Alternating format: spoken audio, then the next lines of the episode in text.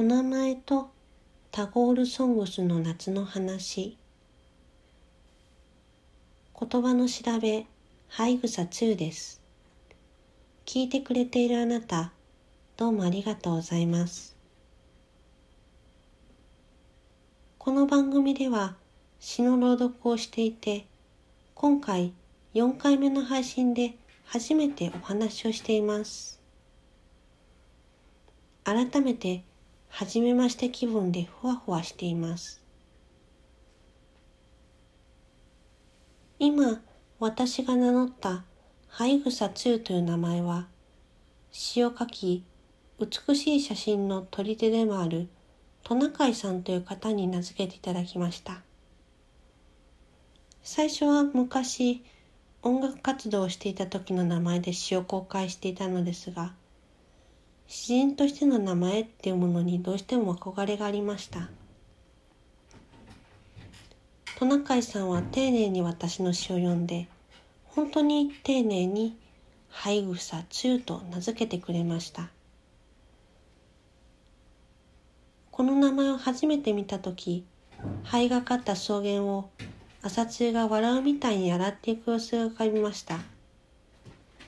この場をお借りしてトナカイさん本当にありがとうございました。さてさて名付けてもらうお約束が今年の夏の始まりでお名前をいただくまでにもタゴールソングスという詩にまつわる素晴らしい本当に美しい映画に出会ったりこの番組言葉の調べを公開するようになったりどうせなら Spotify でも聞けるように、ポッドキャスト配信を始めたりとか、時々冷えびたを張りながら割といい夏を過ごせています。そしてちょっと語ります。さっきのタゴールソングスという映画はちょっと詳しくお話しますと、ベンガルという地、インドやバングラディッシュのあたりになるのですが、その地の姿勢、タゴールという人の100年以上昔に作られた歌が、その地の人々の心や生き方を支えている、その風景をとても美しく収めたドキュメンタリー映画でした。アジアの人で初めてノーベル文学賞を受賞した詩人さんだそうです。私はこの映画で初めてタゴールさんなんて呼びしていいのかわからないけど初めて知ったくらいでした。映画はタゴールさんの語ったたくさんの人を生かす歌が丁寧に追い込まれていてただ美しいだけではなくて貧しい人豊かな人その地の未発達な問題都会的な問題も一緒に写されているにもかかわらずどんな人の人生にもタゴールさんの死が等しく光のように降り注いでいて言葉が人を生かす糧になっている様子がくっきりと映し出されていてとてもとても良い映画でした。今日2020年8月10日の深夜です。なのですが上映している映画館さんもありますので、ぜひタゴールソングスで検索をしてみてください。パンフレットもオフィシャルネットショップで販売されています。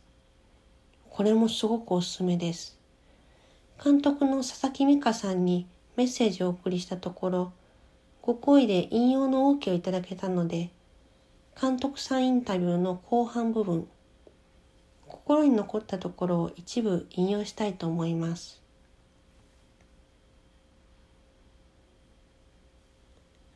タゴールの言葉にシュレルダラという言葉があって直訳するとメロディーの流れという意味ですが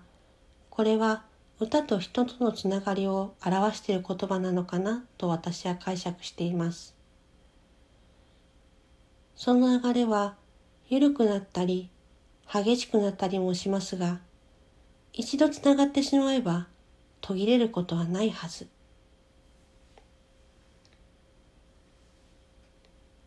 自分の人生の中で歌の意味がふと腑に落ちる瞬間があるのだと思う。そういう瞬間に何かしら自分の感情に触れるタゴールソングスがあることを思えば待ち遠しくなる。そういったメッセージを佐々木さんは紙面で語っておられました。この部分だけ聞いても人生を生きる上で見るべき映画だと伝わりましたら私からご紹介は以上という心持ちです。たくさん話しちゃいましたが今日は最後詩を一つ読んで終わろうかなと思います。最後まで聞いてくれたあなたどうもありがとうございます。では聞いてください。水燃える時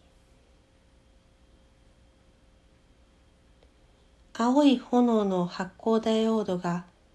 ちらちらと揺れる。朗らかな日差しを懐かしむ私たちはどこに季節を置いてきた？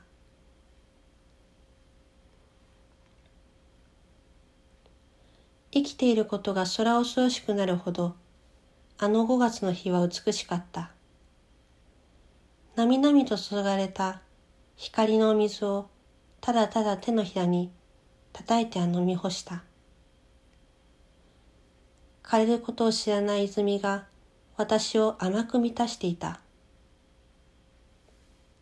幸いよ、光の粒よ。今ひとたびここに迷いてはくれないか。私はこの体のすべてを器にあの初夏の日を待っている。そして思い出すのだ。肺を、好みを、すべてを潤す透き通った水が、この胸の息吹に燃える様を。